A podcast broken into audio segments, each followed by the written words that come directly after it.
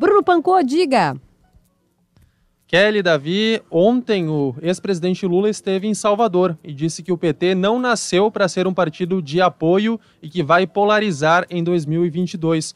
Por isso, nós convidamos o candidato à presidência da República no ano passado, Ciro Gomes, que está na linha para conversar conosco agora.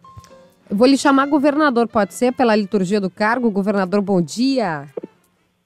Bom dia, Kelly. Você pode me chamar de Ciro. Ciro. me permita dar um abraço, um abraço forte a toda a gente querida do Rio Grande, que mais uma vez está aí em enorme audiência na nossa Rádio Gaúcha. Muito obrigado. E um abraço para o Davi também, que eu acho que está repartindo com você. Está aqui, está aqui, está nos obrigado. Estados Unidos. O senhor sabe que ontem eu, eu perguntei ao, ao deputado Luiz Felipe é, Orleans e Bragança se ele preferia deputado ou príncipe, né? E acabou falando príncipe e eu chamei de príncipe. Aí o povo me xingou tanto, mas hoje eu vou dizer como tá, o senhor... Mas o Diga. O povo não pode lhe xingar, não, mas esse negócio de príncipe no Brasil, desde o 15 de novembro de 89, é conversa, de, conversa mole de maluquete. eu não vou lhe chamar de príncipe, eu vou lhe chamar de Ciro. Então, Ciro Gomes ao vivo com a gente, são 10 horas e 27 minutos. O ex-presidente Lula, né, foi. acabou deixando a superintendência da Polícia Federal, a carceragem, onde estava preso em função da condenação na Operação Lava Jato, foi solto em função da decisão do Supremo Tribunal Federal, mudou o entendimento sobre prisão após segunda instância e continua, de alguma forma, uh, num, numa visão de que o Partido dos Trabalhadores é, não tem que fazer meia-culpa, não tem que fazer é, composição e atacando, de alguma forma, o senhor e a sua candidatura. De que forma o senhor recebeu isso, Ciro?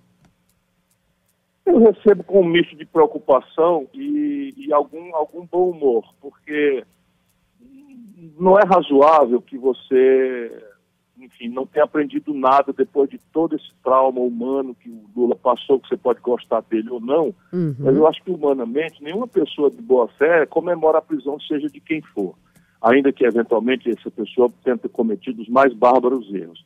Mas veja, vamos raciocinar juntos. O Brasil está vivendo a pior crise econômica da sua história, com números que são absolutamente chocantes: 13 milhões de desempregados, há 38 milhões e 800 mil brasileiros vivendo de bico, sem nenhuma proteção, nem agora, nem do futuro. Esses números estão piorando. 63 milhões e 700 mil irmãos e irmãs nossos humilhados com nome sujo no SPC. 5 milhões e 500 mil micro e pequenas empresas é, inadimplentes na véspera de falir, 220 mil pontos de comércio fecharam no Brasil nos últimos três anos, 13 mil indústrias, boa parte delas no Rio Grande do Sul, fecharam nos últimos três anos no Brasil, 13 mil indústrias. Você tem 66 mil mulheres foram oficialmente estupradas no nosso país, 57 mil homicídios, ou seja, me parece que os números recomendam que a gente perceba que as coisas estão muito gravemente encaminhadas no nosso país, seja do ponto de vista social, do ponto de vista econômico, Sim. e o desdobramento disso na política é a radicalização, é o ódio, a paixão e, a, e o banimento da inteligência, do diálogo, da reflexão e, e da cooperação entre todos nós para resolver esse problema. Quem, quem produziu essa crise? Foi o Bolsonaro? Todo mundo sabe que eu sou um adversário duro do Bolsonaro, mas não é razoável, não é justo que nós vamos agora dizer ao povo brasileiro que quem produziu essa extensa crise econômica, mais grave da história do Brasil, foi o Bolsonaro. Não foi. Quem produziu isso foi o lulopetismo. Lamentavelmente, o Lula faz de conta que não está vendo nada disso. Ele, ele simplesmente, esse é o lado que me preocupa. Ele explora, é, de forma muito hábil, porque ele é um, é um político extraordinário, é um político, é, enfim, que não tem nenhum tipo de escrúpulo, ele, ele, ele explora a boa-fé, a gratidão, ele explora muitas vezes o que ele pensa ser a ignorância da população e usa isso para fazer esse fetiche político. Ou seja, aí está indicado claramente que a preocupação do Lula não é o Brasil, é a sua turma, é o PT. E não é o PT do Olívio Dutra, o PT do, do Raul Ponte, o PT do Tasso Genro, o PT do, do Henrique Fontana, que são todas pessoas que não têm nenhum envolvimento com escândalo. É o PT quadrilha.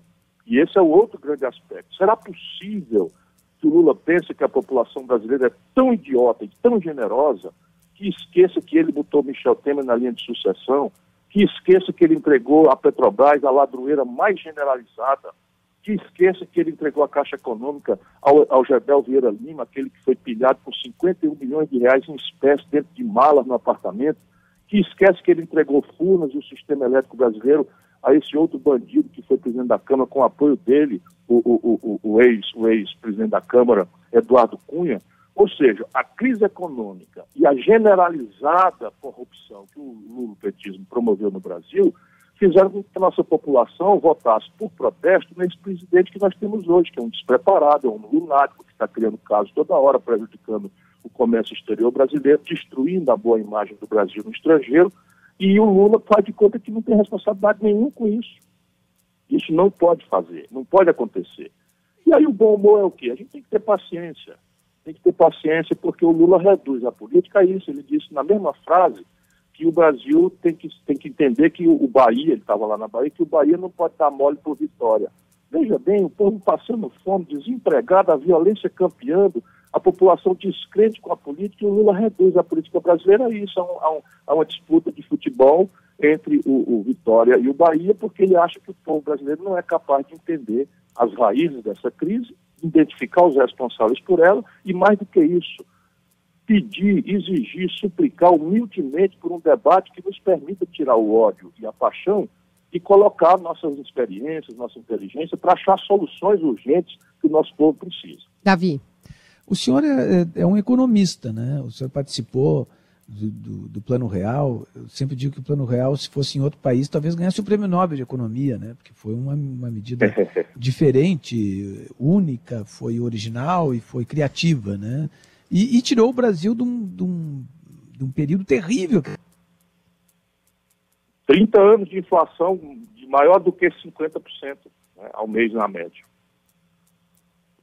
Eu acho que a gente Alô? teve um corte, é, Ciro, na, na, na, comunicação com o Davi. Eu então, estou ouvindo bem. É, e eu não estou ouvindo mais o Davi, então a gente vai tentar refazer. É, o Davi vai retomar essa pergunta sobre o, o, o plano. Quantas comunicações atrasadas dos Estados Unidos? eu ia dizer, o 4G não pega lá, não, Ciro. É, o, é, os Estados Unidos são muito atrasados. O senhor tem absolutamente atrasado, é absoluta razão. Enquanto o Davi não volta para a gente, né, ou talvez tenha sido hacker, porque hoje em dia está todo mundo confuso, né? Não sabemos. Começou a falar e pá! começou a fazer elogio ao Plano Real e caiu a ligação. Eu vou voltar um pouquinho na, na sua fala sobre o ex-presidente Lula. O senhor disse que ele se vale da ignorância da população é, para do que ele pensa ser, né? Ele do que ele, do que ele imagina, exato. Ele explora, explora isso. É. Explora isso. É, o, o, o, na sua visão, é, o PT continua é, errado ao não, ao não compor, digamos assim, com outros partidos de esquerda ou, ou não admitir esse meia-culpa com o quadro o senhor citou aí, né, os políticos envolvidos Olha, em corrupção? A questão de dialogar com outros partidos é problema deles. Hum. Agora, a questão de obrigar o povo brasileiro a essa bola de chumbo que nos amarra ao passado, isso é problema nosso. Uhum. Então, repare, qual é a união necessária no Brasil? Não é uma união de esquerda. A esquerda fracassou no Brasil. A esquerda petista fracassou explosivamente. Fracassou porque produziu a pior crise econômica da história, eu dei os números, e fracassou porque entregou a, a, o valor moral, a decência, que é são valores do mundo progressista, do mundo de esquerda, entregou para o bolsonarismo mais corrupto, mais, mais imoral por conta de uma generalizada corrupção. Não é a corrupção que acontece porque a vida humana é falha. E a gente não pode deixar o povo acreditar que existe algum anjo que vai chegar lá e que vai garantir que a corrupção acabou. Uhum. Isso não é verdade. Quem fez isso a vida inteira foi o PT. Eu sempre tomei muito cuidado, nunca respondi por nenhum mal feito na minha já longa vida pública, nunca, nem fui sequer absolvido de qualquer acusação.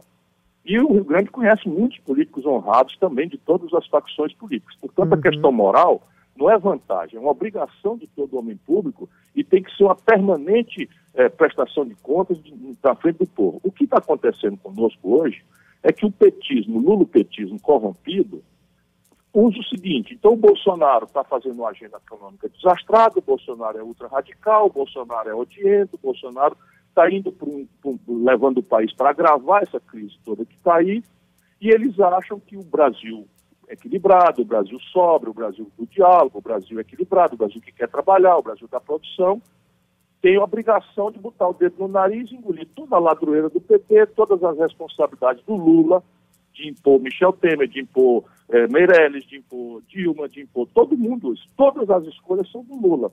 Portanto, a gente tem agora no Brasil que acabar com a política, porque é Fla-Flu, é, é, é Bahia e Vitória, então nós temos que engolir todas as bandalheiras do PT na corrupção e toda a inconsequência na política e na economia, em nome de enfrentar o Bolsonaro. Ora, essa conversa não é para mim. Não é para nenhum brasileiro equilibrado, nenhum brasileiro de boa fé. E o Brasil precisa desesperadamente achar um caminho. Eu não posso dizer que sou eu o caminho. Eu apenas vou ajudar com o sacrifício que for necessário a construir esse caminho o, novo. O ex-presidente chegou a falar alguma coisa de Fernanda Montenegro, né? Acho que fazendo uma alusão à central do Brasil. O senhor viu essa fala? O que, como é que o senhor recebeu? Eu vi. De que ele seria a sua. Tem a mesma cara... É, Fernanda Montenegro, uma coisa até meio, meio, meio. É, vamos lá. Pedante. Ele, ele disse o seguinte: ele disse que ele está muito, muito arrogante, muito prepotente, assim se considera o Pelé e tal, e não admite crítica. Se você olhar qualquer crítica que se faça ao São Lula hoje virou agressão a, a, a, Deus. E isso ele vai ter que botar o pezinho dele no chão, porque agora, especialmente, nós vamos ter que discutir. Esse debate é inadiável no Brasil e não é razoável que ninguém proíba qualquer brasileiro de dar sua opinião. Uhum. Ora, o Rio Grande do Sul deu sucessivas vitórias ao Lula petismo. E, de repente, o Rio Grande do Sul, 65% vota no Bolsonaro que eles acusem o, o, o, gaúcho, o gaúcho, essa gente politizada, espetacularmente respeitada, que tem uma importância histórica para o Brasil, que eles acusem os gaúchos de serem por 66%, dois terços, de fascista. Eu não. Eu entendo com muita humildade porque este grande Estado, esse grande povo, protestando contra a ladroeira, protestando contra a crise econômica que está agonizando o Rio Grande do Sul já há muito tempo, não é? votou no Bolsonaro. Eu compreendo e respeito, não concordo, discordo, tento humildemente explicar que isso foi um erro. Votar para protestar é um erro, que a gente tem que votar para construir. E estou aqui toda semana, voltando todo mês ao Rio Grande do Sul, procurando humildemente mostrar que há caminhos alternativos. Pois bem, qual é a comparação que o Lula faz? Existe um filme que foi muito premiado no Brasil chamado Central do Brasil. Uhum. Esse filme é estrelado pela extraordinária atriz, a maior atriz do Brasil, uma das maiores do mundo, Fernanda Montenegro, e ela faz o personagem, veja como, como a psicologia trai a pessoa que não é honesta de princípios, como é o caso do Lula. Lula virou uma pessoa desonesta, sem nem princípio, nem nenhum escrúpulo. Então veja o que, que ele, qual é a comparação e como é que a, a, a, a pessoa se trai. A Fernanda Montenegro faz um personagem nesse filme que é uma, é, é uma safada, é uma pilantra, uma, uma ladra, que vive de escrever cartas para o povo ignorante que não sabe escrever e mandar para os seus parentes. Uhum. Então ela vive em São Paulo ou no Rio de Janeiro e as pessoas analfabetas que não têm condição de escrever pagam para ela um real, dois reais, três reais para ela escrever uma cartinha e botar no correio, ela pega o dinheiro para botar. Bota esse dinheiro todo no bolso e joga as cartas no lixo. Engana o povo pobre, o povo humilde, o povo que não tem condição de escrever uma carta. E em seguida, nesse mesmo filme, a Fernanda Montenegro entra num esquema de, de, de, de, de venda de órgãos. E pega um menino abandonado, pega essa criança abandonada e negocia essa, essa criança viva para ela ser morta e os seus órgãos serem retirados e vendidos no mercado negro de doação ou de, ou de, de, de, de transplante de órgãos. E, é, e esse menino, então, é entregue para o bandido, que vai matá-lo, e pelas tantas ela se arrepende. E aí o resto do filme ela vai lá, consegue recuperar o menino, e vai deixar o menino na casa da família dele no interior do Nordeste. Então Lula se compara com a Fernanda Montenegro e me compara com o garoto, porque o garoto é, é, é, é bravo, o garoto é, é honesto, o garoto é, é, é, enfim, é zangadinho e tal, como ele diz lá, mas ele simplesmente assume para si o papel da Fernanda Montenegro, ou seja, o papel de uma bandida que enganava o povo mais pobre com dinheiro. E eu não quis nem responder isso, porque isso é uma metáfora muito infeliz. Eu, eu acho que, que agora está me ouvindo, né, Kelly? Agora estamos te ouvindo. Tá. Não, eu queria voltar, porque eu me interesso pelo plano real, porque eu, eu vivi na época da inflação, né? E a gente sabia como a gente sofria na inflação. E repetindo aquilo que eu estou dizendo, eu acho que se fosse em outro país, o plano, o plano real ganhava o prêmio Nobel de Economia, porque foi um plano absolutamente original, diferente e aplicado, assim, digamos assim, à personalidade do povo brasileiro. O senhor participou daquele plano, uh, até poderia ter sido candidato a presidente da República, acabou sendo o Fernando Henrique Cardoso, né? E, e, durante todo esse tempo aí, o senhor sempre teve aí rondando, uh, digamos assim, essa possibilidade de ser presidente da República, até porque teve uh, essa, esse, esse grande handicap, né? Na, na, participação importante nesse, nesse plano aí que, que mudou o Brasil. Esse foi, foi, um, foi um momento de mudança do Brasil. Eh, por que, que o senhor não conseguiu? O senhor acha que foi, como diz o Lula aí, é, de repente pelo seu temperamento? Não, eles pensam que é isso, mas na verdade, veja, eu quando ajudei a fazer o Plano Real, eu fico muito agradecido, não em meu nome, mas em nome dos técnicos que nem sequer tiveram direito a serem famosos, porque eles é que são os inteligentes, nós apenas operamos isso, aperfeiçoamos, é, ajudamos a tomar decisões políticas, mas André Lara Rezende, Pécio Arida, Edmar Baixo, Winston Frist, Gustavo Franco, esses são os grandes nomes que nunca foram populares e que deveriam ser realmente premiados porque foram capazes de nos dar aos políticos da época o instrumental técnico para que nós tivéssemos coragem de acabar com a negociata que era a superinflação que destruiu o salário do povo brasileiro a razão de 20, 30, 40, 50 até 84% no único mês. Felizmente, isso é uma página virada do Brasil e eu tenho muito orgulho de ter participado. Mas deixe que eu lhe diga, uh, Davi, eu, eu tinha, não tinha idade para ser candidato a presidente da República nessa data. E eu, eu acreditava que o Fernando Henrique podia ser o grande cara que podia fazer um governo de esquerda moderada, né, que compreendesse que a grande tarefa do Brasil é tirar o nosso povo da miséria, mas fazer isso sem a agressividade, sem o radicalismo que hostiliza o mundo da produção, o mundo empresarial, o mundo da produção agrícola, da produção rural brasileira. Foi uma grande decepção e a partir daí a minha vida virou, minha vida política virou um certo tumulto, porque eu ajudei a fazer o Real, que lançou o Fernando Henrique, e rompi com o Fernando Henrique no primeiro momento, porque todas as promessas, todos os compromissos, tudo foi jogado na lata do lixo, em troca dessa mesma crônica de ladroeira, de roubalheira, de comprar de votos para a reeleição. E a crise brasileira, então, tomou uma profundidade trágica, e eu tentei ser candidato a presidente já outras vezes, tentando propor uma alternativa, isso em 98, em 2002, mas na minha frente estava o Lula que ficou contra o Plano Real, que ficou contra a Constituinte, que ficou contra o Itamar Franco, que ficou contra o Tancredo Neves, enfim, o Lula só pensa em si. E esse é o momento, eu sou contemporâneo dessas duas figuras né, muito poderosas, o Lula e o Fernando Henrique, e estou tentando mostrar que não é de figuras poderosas que nós precisamos, mas de, uma, de, um, de um, grande projeto nacional que retome a lógica do, do Plano Real, que é controlar a inflação, mas preparar o país para um novo ciclo de desenvolvimento. Ciro Gomes conversando conosco aqui no Timeline, 10 horas e 43 minutos. Davi, tem mais algum, algum questionamento para a gente eu, fechar? Eu já que o senhor fala, e eu sei que o senhor tem é, uma compreensão estrutural, né, econômica da, dessas questões do Brasil, qual seria a sua receita para que essa situação fosse resolvida no Brasil a curto e médio prazo? O Brasil tem que atacar quatro motores, os quatro motores que podem permitir a gente fazer a economia crescer, gerar emprego, melhorar o ambiente para crescer os salários, ganhar produtividade, modernizar o nosso comércio exterior, interromper a mais violenta desindustrialização da história do mundo capitalista. Primeiro motor, o consumo das famílias. O consumo das famílias, ninguém precisa ser Nobel de Economia. Puxa 60% do PIB brasileiro quando ele cresce. E é óbvio, se as famílias têm capacidade de consumir, o comércio vende mais. Para vender mais, contrata mais gente e encomenda mais da indústria. Se a indústria tem mais encomenda, contrata mais gente e compra da matéria-prima. E aí a roda gira. O consumo das famílias é produto de três, é consequência de três fatores: emprego, renda e crédito. Emprego e renda vem depois que a economia cresce. O crédito pode vir antes. O que está acontecendo com o Brasil? É o maior endividamento da história das famílias 63 milhões e 700 mil pessoas com nome sujo no SPC e o maior endividamento da história das empresas. As empresas brasileiras, 5 milhões e 500 mil pequenas empresas estão inadimplentes, na véspera de falir, e o consolidado da dívida empresarial é 1 trilhão e 400 bilhões de reais. Isso está vencido e banco, os bancos, na mão do PT, concentraram em apenas 5, 85% de todas as transações financeiras.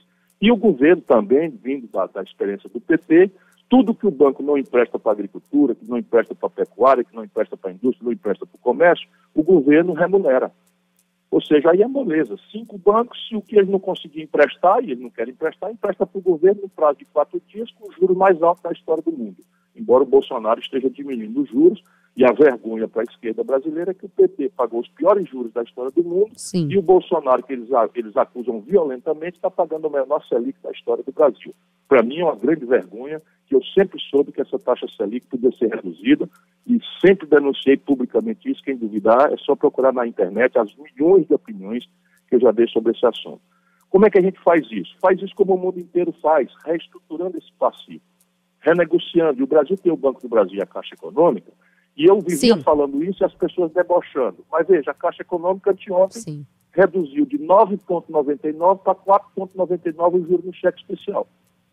É só a gente chamar a população e fazer um refinanciamento. Consegue um desconto de 90%. Atenção, brasileiro está se sentindo humilhado aí no Rio Grande. Você que está se sentindo humilhado, se você for no leilão do Serasa, eles dão um desconto de 90%. E eles são bonzinhos? Não, não são okay. bonzinhos, é porque essa dívida cresceu criminosamente, porque ninguém cuida do povo. O Banco Central brasileiro está entregue à especulação financeira e eles fazem o povo assinar no crediário, naquela letrinha pequenininha que ninguém entende, Sim. compromisso com juros sobre juros, juro composto, taxa de permanência, multa, de maneira que o cara tirou 600 reais no crediário para comprar um, um forno de micro-ondas, quando vai olhar está devendo 4.500 reais. Tá certo. E esses 4.500 reais ele perdeu o emprego e não tem renda para pagar. Portanto, é preciso consertar isso. Eu tenho todo o projeto pronto. Isso é financiamento, não é dinheiro público, é crédito. Apenas o governo pode dar prazo e pode dar juros mais sérios, minimamente decentes, para que a população consiga abater esses 10% e as empresas consigam abater. O Brasil tem 386 bilhões, esse é o segundo motor, investimento empresarial. 386 bilhões de dólares o Brasil tem hoje uma espécie de caderneta de poupança no estrangeiro. Eles não deixam o povo saber disso, ou seja, falta dinheiro para tudo e o Brasil tem 386 bilhões de dólares. Por que, que eles não deixam o povo saber? Porque isso é a maior negociata também, infelizmente, feita no período do PT. Como é que é a negociata? O Brasil, que não tem dinheiro para nada, vai no sistema financeiro, toma dinheiro emprestado a 14% de juros ao ano e pega esse dinheiro, compra dólar e aplica esse dólar a 0% de juros ao ano. Veja a grande negociata. Então eu pego dinheiro emprestado a 14% ao ano no banco aqui do Brasil, compro dólar e boto esse dólar lá fora aplicado a zero. O Brasil não precisa ter essa montanha de dinheiro. A gente precisa ter aí 200 bilhões para ter a garantia de um ano crítico de crise cambial. A gente tem ali como pagar um ano e meio de, de, de, de importação. Portanto, sobram 186 bilhões. Se você pagar 100 bilhões de dólares, dá 420 bilhões de reais a câmbio de hoje. O, o, o juro tende a cair espetacularmente nessa primeira hora. Especialmente se o governo acabar com essa mamata de remunerar o dinheiro que o banco não aplica na economia real. Isso tem que acabar e por isso que eles me odeiam, vivem inventando. Não pode dizer que eu sou picareta, não pode dizer que eu sou incompetente, vivem dizendo que eu tenho temperamento, que não sei o que, que é para poder bater no carteiro para o povo não ler a carta. E 80 bilhões de dólares, Sim. você simplesmente faz um fundo é, soberano lá fora para refinanciar o endividamento empresarial.